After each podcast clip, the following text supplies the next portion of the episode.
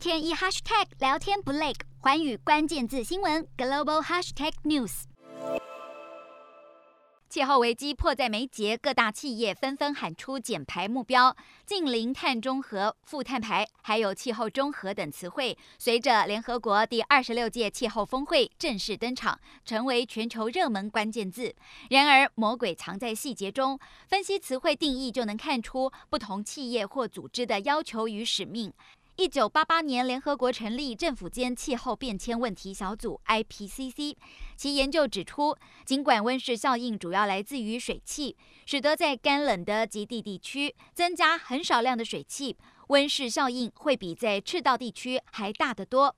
不过，人为排放最大宗的就是燃烧化石燃料产生的二氧化碳，第二大温室气体则是甲烷，主要来自石油、天然气、垃圾掩埋与农牧业。还有来自肥料使用的一氧化二氮、冷气与制冷设备排放的氢氟碳化合物、电脑制造过程中排放的三氟化氮。铝产业排放的全氟化氮，以及电力设备主要绝缘材料六氟化硫等，是七大主要温室气体。根据 IPCC 的定义，碳中和专指二氧化碳的净零排放，也就是透过减碳手段，将人为排放的二氧化碳正负抵消，就代表达成碳中和。然而，要逆转气候危机，光是减碳还不够。而净零则是指减少所有温室气体的排放。一旦达成碳中和跟近零，负碳排则是更进一步的目标。顾名思义，就是移除的二氧化碳远超过排放量。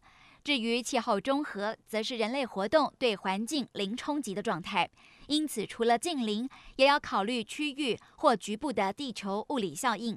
像是人类活动对地表反照率的影响等。随着京都议定书二零零五年生效，气候议题成为全球列强的最大公约数。研究指出，如果地表均温比工业革命前高出摄氏两度以上，二一零零年时，地球将不再适合人类居住。因此，二零五零年之前，全球碳排放要降回二零零五年的水准，就是阻止地球持续升温的重要关键。目前，美国跟欧盟都承诺，二零五零年之前达成净零目标。金砖国家当中的中国大陆，则以背负巨大经济成长压力为由，承诺压后在二零六零年。另一大金砖国印度，终于也在本届峰会当中定下二零七零年的目标。尽管比其他国家整整晚了二十年，然而净零已经成为全人类的共同责任。的确是时候采取气候行动，逆转气候危机下的人类文明生存挑战。